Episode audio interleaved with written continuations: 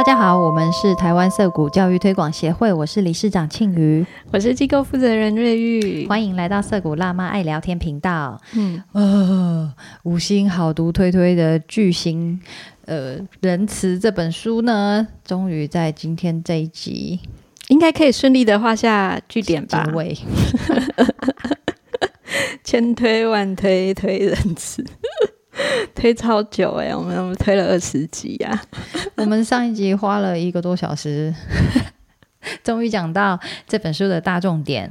对，哎、这本书我们从二三月讲到现在，我们推超过半年以上哎、哦，没有啦，中中间有那个被被插队，被那个国际社股教育交流座谈插队啊。对对对，嗯，好，让我们很有效率的把本这本书解决掉。好，上一集我们花了很多时间在讲说，呃，如果要符合人类真正的本质的话，应该是，嗯，我们真正本质是游戏人哦，就是我们在很长久的一个狩猎采集社会的时间里面，其实都是放给小孩自由玩耍。然后呢，让他们从玩耍当中学习生存必要的技能，这样子的方式。那也就是因为这样，所以呃，很靠近这个狩猎采集社会教育方式的机构，比方说荷兰的阿格拉，或者是美国的涩谷，嗯、像这样子的学校呢，就是很符合这个游戏人的理念。诶，那如果说大人跟小孩啊，其实都是要这样子的方式才会，呃，激发他们最好的潜力，然后让他们就是免于呃忧郁、抑郁的结果哈。那整个我们整个社会，我们其实大人跟小孩都是活在呃相同的一个社群里面嘛。那整个社会来讲，要怎么样的运作模式才会，嗯，才会是真正符合我们长久以来人类的本质呢？嗯作者在第十五章就在讨论这件事情。对，那他提出来的就是民主政体，哦，就是我们现在普遍，至少在我们的社会里面，在我们的同温层里面，我们普遍认为民主教育是比较好的，然后民主政体是比较好的，因为在这样的制度里面，人类比较有机会去发展、发挥自己的能力，然后，嗯、我们也有机会去监督这个整个体制，然后有机会去除错，哈、不至于像很多威权制度的结果是那个威权的领导人下台就会产生危险，于是他要下台之前，他就自己制造一些危险，让自己不用下台等等的。对，呃，所以民主制度普遍来说，还是现在的文明国家比较认同的。那同样的在，呃教育上，我们现在也有一些学校是所谓的民主教育的学校了。那在这样的学校里面，哈，因为有这样子，嗯、学生有自由发展的空间，那这个制度也比较弹性，是让小孩可以呃也有参与决策的空间的，那他们才有机会去自由的发展属于游戏人的特质。那除了游戏人之外，因为人类的特质呢，他们也是可以合作的。嗯，我们前面也稍微的提过，所以人类不只是游戏人，我们也是合作人哦。那也因此，我们可以在民主制度里面共同合作，共同治理我们共同的财产，然后维护我们共同的环境。好，我们不是嗯、只看得到个人利益的经纪人。哦，我们的本质是好的，我们是想合作的。哦，所以呃，民主教育才能够教育出所谓的，才能够发挥出游戏人的最好的创造力，然后发展出我们最好的那一些面相。好，那我们并不是很天真的，哦，就像呃这边那个作者在这边举的例子是圣经的例子哦。他说马太福音里面写的说，呃，虽然别人都说以眼还眼，以牙还牙，但是呃，圣经告诉我们说，不要跟恶人作对。有人打你的右脸，你就连左脸对也转过来让他打。然后有人想要告你，想要拿你的呃里面那件衣服，哈，你就连外衣也让他拿去。有人逼你跟他走一里路，你就陪他走两里路。好，那我们听到这个就会觉得说，哦，圣经哈，所以听起来很赞哦，所以大家都是圣人喽。那我们都是很有人性的啊，我们到底是不是圣人呢？那在真实世界中，把另外半边脸转过来给别人打，你是傻子还是过于天真呢？那呃，作者说他到。最近哈写这本书的时候，他才了解到，耶稣其实其实是在提倡一种非常理性的原则。那心理学家说，这个就叫做非互补性行为。就像前面提到的吼，人类大部分时候都是会静应彼此的，好像镜子一样。有人赞美你，你就会赞美对方；那有人讲让你不爽的话，你就想要酸回去，想要 diss 回去。那前面几章我们已经讨论过这些正负面的呃反馈回路，吼，这些机制是怎么来的？那在学校、在公司或者是在民主政体里面，人类的本质，然后是可以反映到多么，就是可以辐射出多么强大的能量。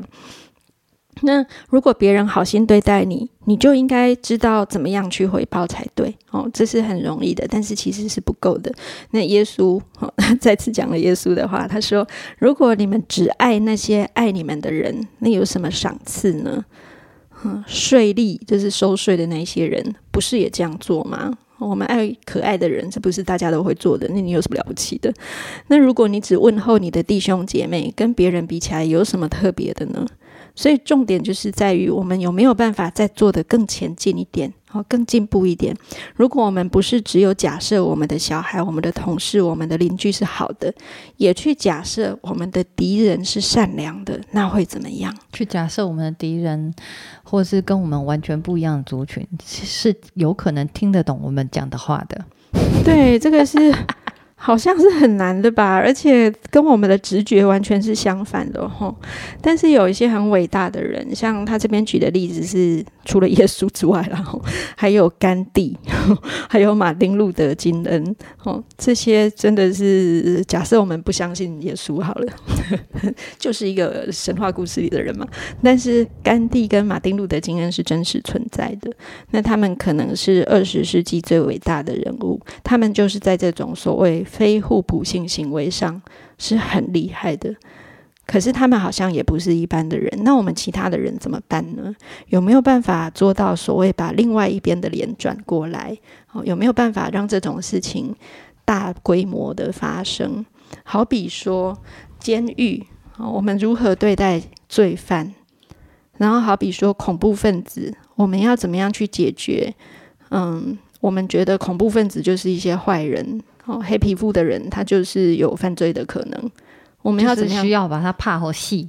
对呢，要防范，手放在口袋里，他就一定会拿出凶器来。好，我们要怎么样去解决这一些问题？要怎么样斩断暴力的循环？对，那其实挪威监狱他讲了，我们现在大家都大概有听过，这个 挪威监狱是一个很过得很爽的地方啊。可是最简单的讲，你好好的对待他，他将来回归社会的几率就越大。哦，那你让他体会到这个世界好的那一面，他就越有机会回归到正轨。那么我们会发现说，挪威监狱的犯人出来之后，他的再犯率其实是非常非常低的。可是即使像台湾跟美国，我们的监狱出来的罪犯再犯率是极高的。也就是说，我们这些呃，把把惩罚的这是这种方式其实是无效的。对，惩罚规训，你觉得他就是坏人，他就需要被残酷的对待，就是要怕好戏，这种做法对完全无效，而且这些地方霸凌的问题非常严重哈。可是挪威的过爽爽的监狱，他们他们如果得到好的对待，他们出狱以后，他们不会想着要报复这个社会。对对对，但是像我们的监狱，很多他其实出狱再犯率很高，然后再来他会对社会的愤怒是有增无减。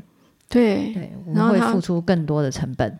对他那个心理机制是没有办法再回归所谓的主流或是正规的。嗯嗯、实际上也真的非常困难。哈，那大家有兴趣可以仔细的读这本书，我觉得他这两个篇章都呃写的非常好，只是我们重点不是在这两件事情上。但是他这边也提到了一个我觉得很重要的事情，就是你如何去处理偏见这件事。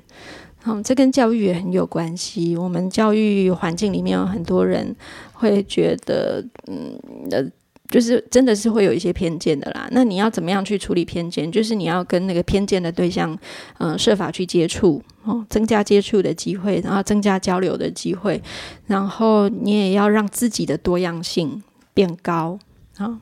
不是说你要去看到这个世界的多样性哦，哦，因为多样性是永远看不完的，嗯，永远有人比你看过更多东西，但是你要让自己的包容性变多变高，因此你要去见世面，好，要让孩子去见见这个世界上不同的地方、不同的东西、不同的价值观，然后不是只透过键盘啊，不然久而久之，透过键盘、透过媒体，其实你的偏见是会变严重的。对，那不是真实的世界。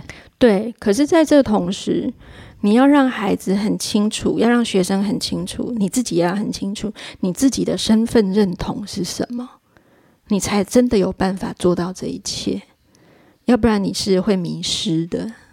嗯，好，这整个机制是我觉得在教育的过程中非常重要。哦，那这边当然举很多例子啦。那我觉得我们可能比较容易理解的例子，就像同志婚姻好了。哦，当时我们在做同志婚姻的合法的推动的时候，有很多人就讲了很多很偏见、很歧视的话。那他们当然也会提出那个 起手式，就是我也认识同志朋友，可是事实上你就会发现，他们跟这些族群并没有真的很多的接触，然后也没有很多的交流。那他们对自己的设定是很、很、嗯、很有一点坚壁清野这样子。哦，嗯，我就是一个怎么样的？我就是对的。对对对，他们的多样性是比较低的，嗯，然后他们的同温层是很厚的，嗯，然后他们虽然他们对自己的身份认同是很清楚的，可是他们见过的世界跟能够包容的东西是很少的哦，那这是很可惜的。我前一阵子听那个，我也是会听百灵果啦，哈。我知道啊，你是我们的那个讯息发送站还有来源。对，对我知道很多人对百水星守护，谢谢谢谢，对处女座，很多人对法林果有很多意见哈，但是我觉得它也是一个很好的讯息来源。那呃，我们不喜欢他们，也可能是一种偏见，所以我还是会去接触的。那但是我对于我自己认同什么，不认同什么，然后他们是如何去解读一些呃社会或是新闻的面貌，啊、我也是要很有小心的觉察。那但是他们提到一个故事，我觉得非常好。好、他们提到他们认识了一个在美国的中国城长大的黑道。哦，嗯，他然后他被关了很多年，那被放出来之后，听起来也是弱势中的弱势。对，那被放出来之后，他就很积极的去推动一些人权，然后去消弭种族歧视的问题。那刚好最近百灵果他们两个主持人哈就有机会去美国，回美国去，然后他们呃这个。女女主持人的先生，他就很喜欢街头篮球，嗯，然后他们就去那个美国一个街头篮球的圣地打卡，就很嗨这样子。可是你知道，街头篮球是黑人社区里面长出来的东西。哦哦哦，那当他们去到那个地方的时候，其实他们有点害怕，嗯，因为就那个地方就是很典型，我们会觉得说，一般人会觉得说，非我就是族类，对，然后旁边就有一些不好。对，然后好像到处都是涂鸦啦、脏乱啦，然后那个圣地篮球场的旁边就有一群黑人坐在那边聊天，随时可能都会被抢啊什么的。对，然后他们就很害怕，就会觉得嗯是不是赶快走比较好。可是这个时候，那个凯莉哈女主持人，她就想到说，这个他们认识的这个嗯推动人权的这个人，就跟他们，他曾经很努力的想要去了解他们为什么会害怕这一群这就是为什么歧视会发生，然后为什么他们会害怕黑人，到底是什么造成这样的想法？那某种某种打扮或是某种外貌，为什么会让他们心生恐惧？那呃，他想到这件事的时候，他就想说，也许不是像我们一般人想的那样，也许我们是可以，也许他们是友善的，所以他就鼓起勇气。他真的是害怕的吼，然后他就鼓起勇气去跟那群一大群黑人，就去跟他们打招呼。然后他一个黄种人女子跟他的先生两个人，他们就过去试着交流，然后说：“哎，那个我们是从台湾来的，然后我们对这边很好奇，然后我们我先生很喜欢街头篮球什么什么。”然后这群黑人就变得非常的开心，然后很友善的跟他们交流，然后一直邀请他们有机会来参加他们的街头篮球活动。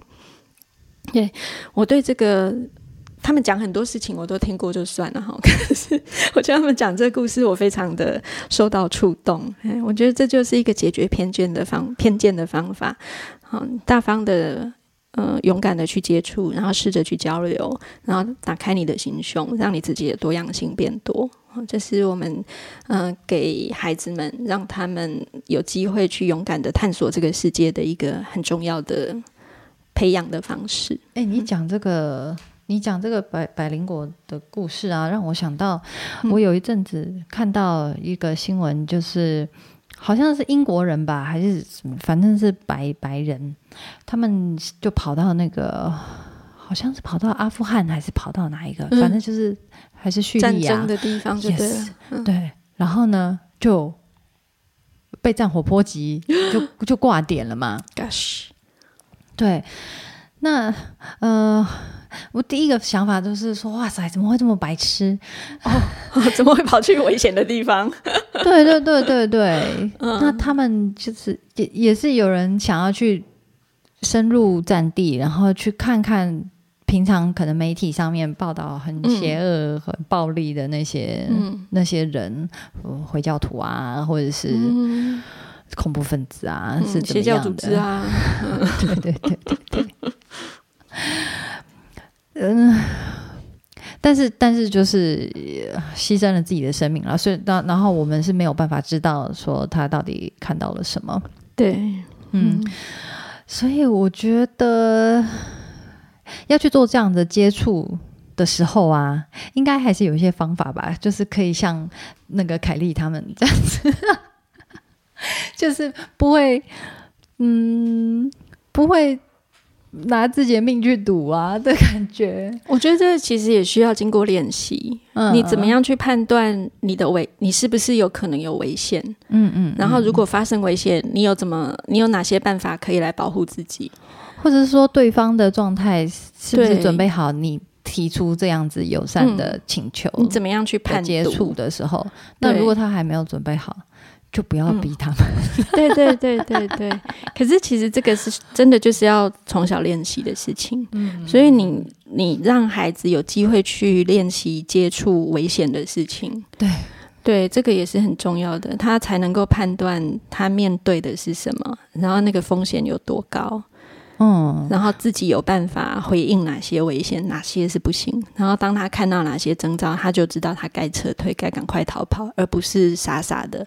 就飞蛾扑火，或者是是 自找死路这样子。对，因为你要做接触的时候，如果真的是跟你很不一样的族群，嗯的时候，我觉得那个采取的，就是就是也不能一厢情愿的。对对对对，还是要还是要尊重。我们可以善良，可以相信人性，但是不能天真。嗯嗯，不能强迫人家，也就是马上接受你啊。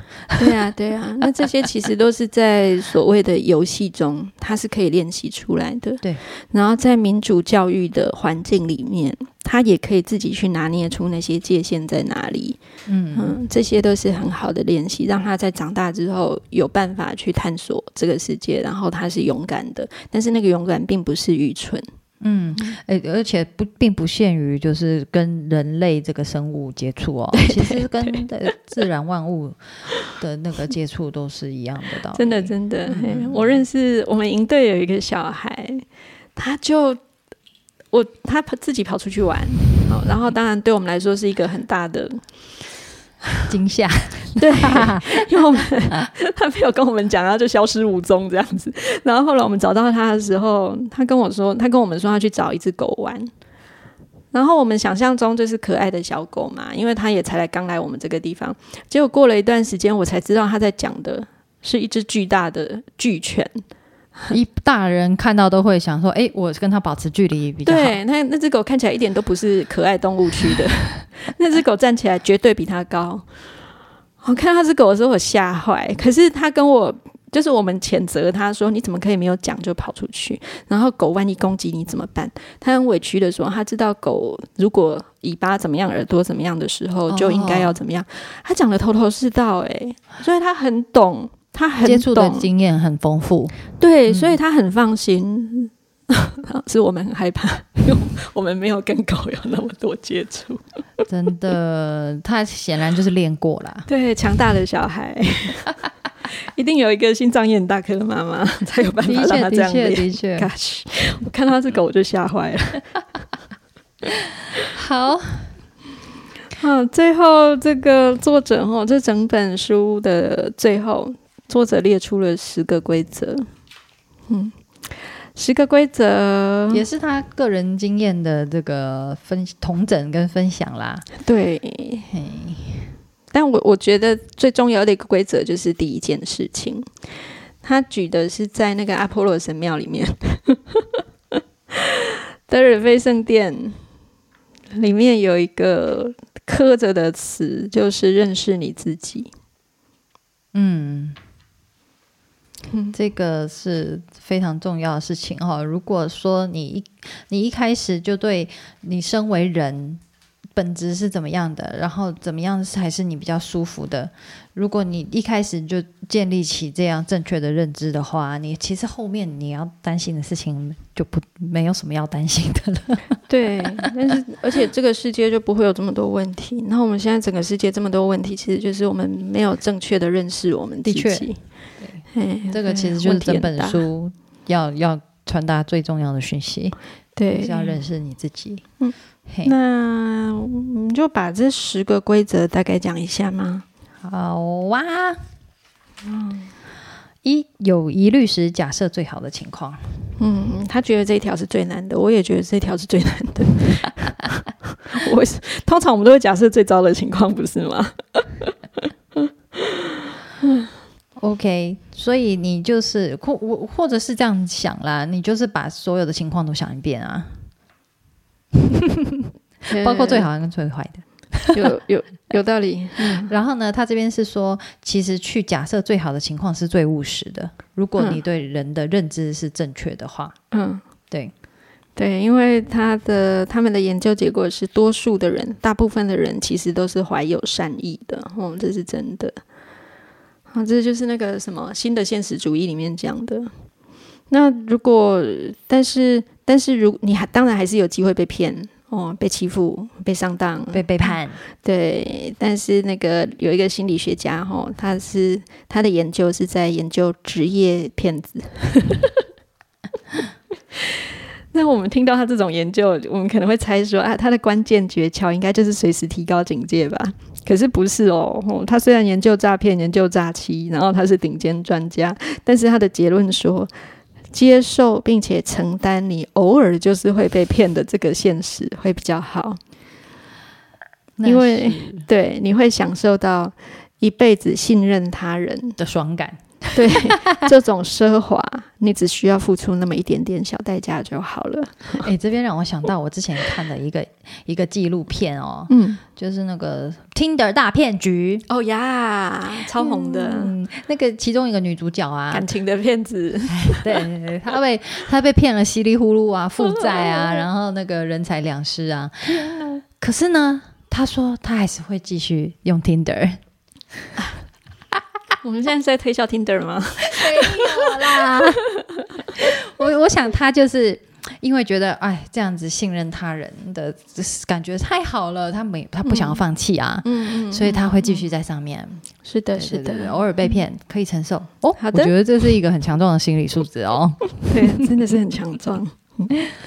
好，第二点，思考双赢的局面哦，所以不一定是一定要有人输有人赢啊，对也有可能大家都好啊。是的，希望可以 win win。嗯，嗯，通常我们都会想象说，我们就是我们就是嗯，被困在跟别人的竞争里面。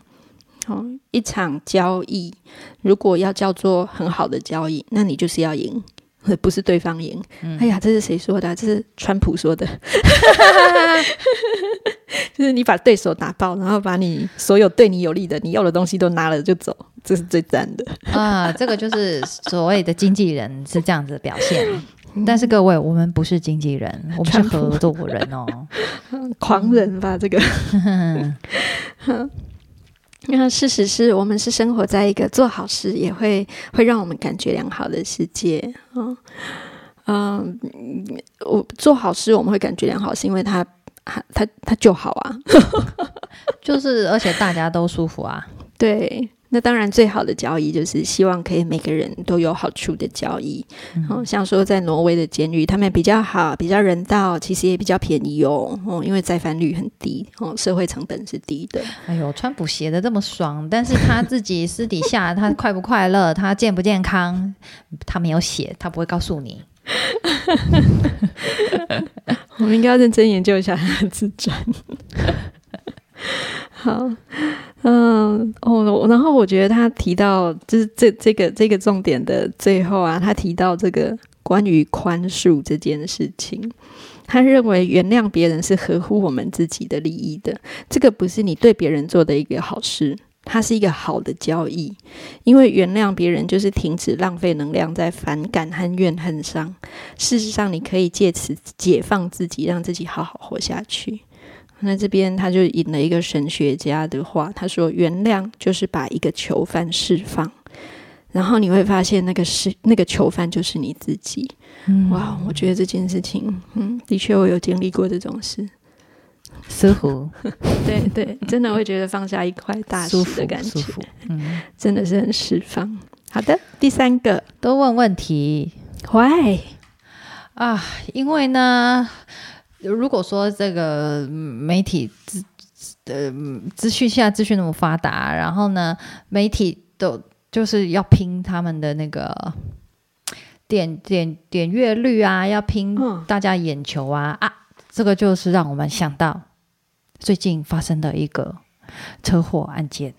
就是我们的那个林志颖先生啊，他驾驶啊。特斯拉起火燃烧，对，然后呢出车祸载着小孩耶，好可怕。嗯第一时间呢，哇，网络上面全部流传最快最快就是释出消息的，都是那种呃他血流满面的照片，当然是有黑白处理啊，可是就是就是惨不忍睹的照片，然后对啊，撞车、火烧、火烧车，小孩在车上，嘿，然后什么都没讲，呃，什么都没讲，就是只是放这种照片，大家马上就会、哇爆炸，整个整个社群全部就是弥漫着这这个这样子的讯息，嗯，嘿，那那发散这个这个耸动讯息的媒体呢，他就得到他想要的啦。他就是，呃，第一个他抢到最快的消息，第二个他他抢到了就是瞬间爆量的那个点阅率啊。可是呢，其实这个，呃，对整个社会、整个社群的伤害是很大的。因为呢，明明这件事情，呃的重点啊，如果是放在呃这个这个艺人受了重伤，然后血流满面的，这个这个对没嗯对没有人有意义啊。那事实上呢，他为什么可以从车子里面脱困？然后他，然后他运气也不是运气那么好，而是而是实际上他能够逃过死劫，是因为周围在周围的那些路人啊，他们每个人都发挥了勇气，贡献他们的力量，去解救这样一个受苦受难受难的人，还有他的小孩。嗯，对，那这个这个事情呢，就是他他没有办法第一时间就在媒体露出，一定就是有有人愿意去去问、去访谈，然后呢，呃，他需要时间，然后才可以让大家看得到说，哦，原来，呃，这件事情并不只是一个，呃，不，并不只是一个明星，然后呃。就是满满脸血，然后肿肿成不成人形的的的一件事情，而是他是可以反映出，嗯，在危难的时候，我们大家是可以发挥合作的力量，然后是可以第一时间选择呃去救人。对对对。的这个事情，对对对，因为那个那个新闻后来才慢慢的出来，就是先是很很刺激大家眼球的那一种，然后接下来才发现说，哦，他陆续才报道说，哦，帮助林志颖的是刚好在旁边的，好像是桃园。桃园捷运还是桃园机场的工地的工人们，对。对，然后他们是自发性的冲出来救人，冲进那个好像会是非常危险的，对，又大马路，然后又在那个车已经出状况，对，高温，然后后来听说他们把小孩拉出来，把人救出来之后，没过多久那个火就烧起来。对，烧起来，然后他们把救出来的人安置在路边，然后帮他们撑伞挡太阳什么的，然后他们也不在乎说丢下自己手边正在做的工作，所以他们是自发性的去帮助别人。这整个世界里面有很多很美好的这一面可以看到。对，所以呢，当你第一时间看到那种流量最大的新闻的时候啊，你记得多问问题，这是这是作者给我们的。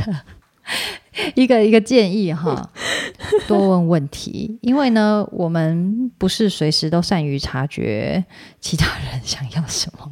对对对，不过你也顺便把那个这十个重点的第七点讲完了。哦哦，对，第七点是避开新闻。OK，对他认为说，人类跟现实社会现在最大的一个距离感来源，其实就是新闻。你看新闻可能会让你觉得跟现实更合拍。更接近、更接近现实，可是其实新闻会扭曲你对世界的观感。对啊，因为大部分那个会吸引大家看的都是呃负面的。对，还有社群媒体也是这样。就像我们在一开始就举那个例子，嗯，记者现在在现场，这里目前没有发生战争，然后我也不可能等在那边等二十分钟，没有人等老太太过马路，这个新闻也是很无聊的。啊，所以不要看那么多新闻，然后不要看那么多社群媒体，哈，跟真正的真人接触、交流、沟通，然后想想，嗯，觉觉察你是拿什么资讯在喂养你的心智的，就像你会留意你拿什么食物在喂自己的身体一样，嗯。好，第四项，缓和你的同理心，训练你的同情心。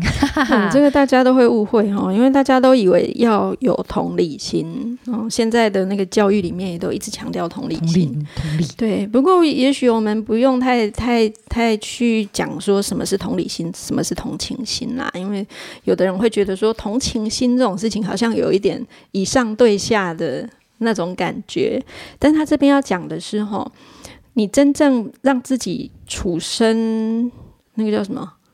用身临其境吗？要要身临其身临其境，或者是好像跟感同身受。对对对，感同身受。我要讲的应该是感同身受，好像跟跟那个受苦受难的人感同身受的时候，你很快就精疲力尽了。是啊，对你你这样无距离的去融入对方的感受，是非常非常消耗的一件事。然后你也没有办法真正去帮。帮助对方是这个是用那个脑波测验研究出来的。那但是你可以去训练你的。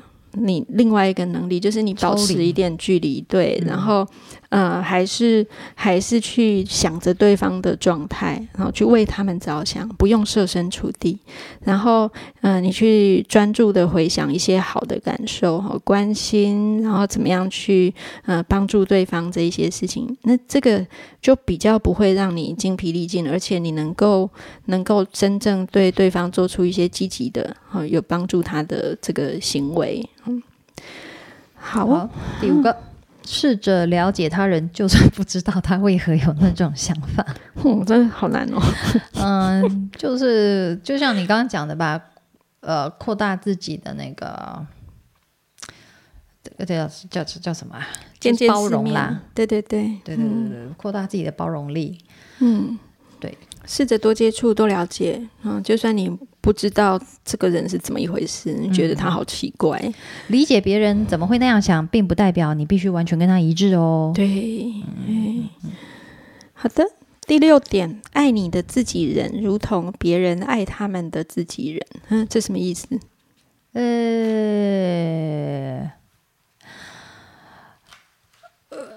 哎，糟了，你也不知道。他的意思是说，就是选择同情这条路，嗯，可能会不会是因为有些人他对自己人就是比较严格啊？嗯我以为他要讲的是那个爱爱，就是做出那个前面前面不是有个聚光灯效应还是什么的？自己人就是我们比较在乎跟我们比较像的人，或是跟我们比较接近的人。或者是说去理解这件事情，因因为别人爱他们的自己人，就跟你爱你自己的人一样啊，所以他们会做出一些你觉得邪恶的事情，但是其实他们对他们来说，这是他们爱爱自己人的方式，是吧？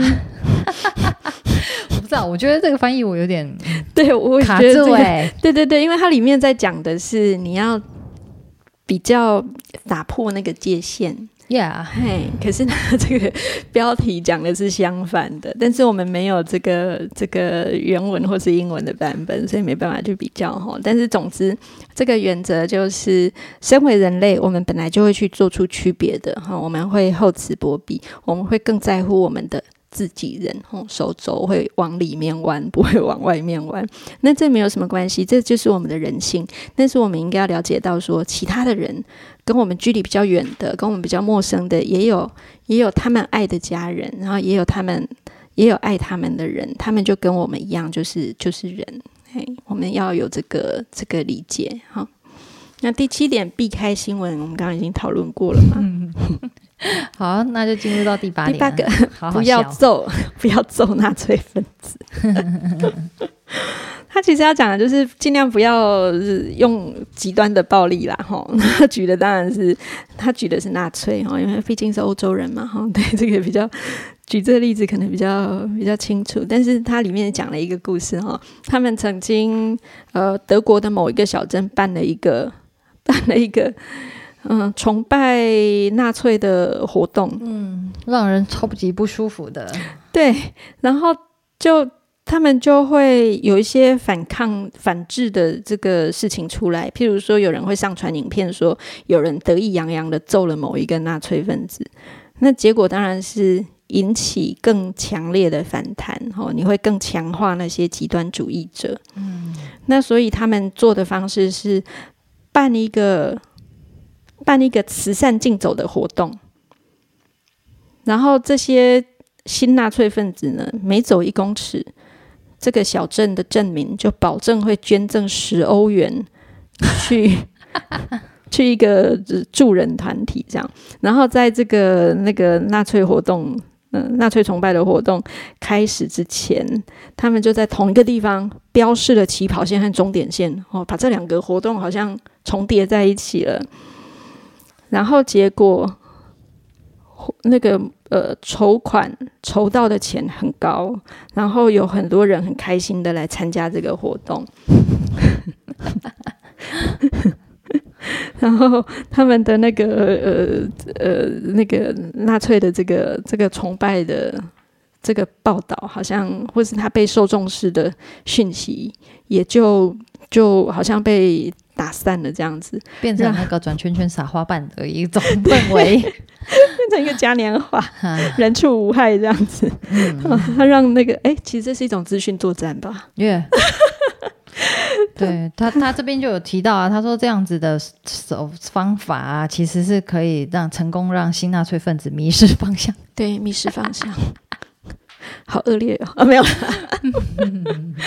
好好，第九个，嗯，出柜，做善事不必羞愧。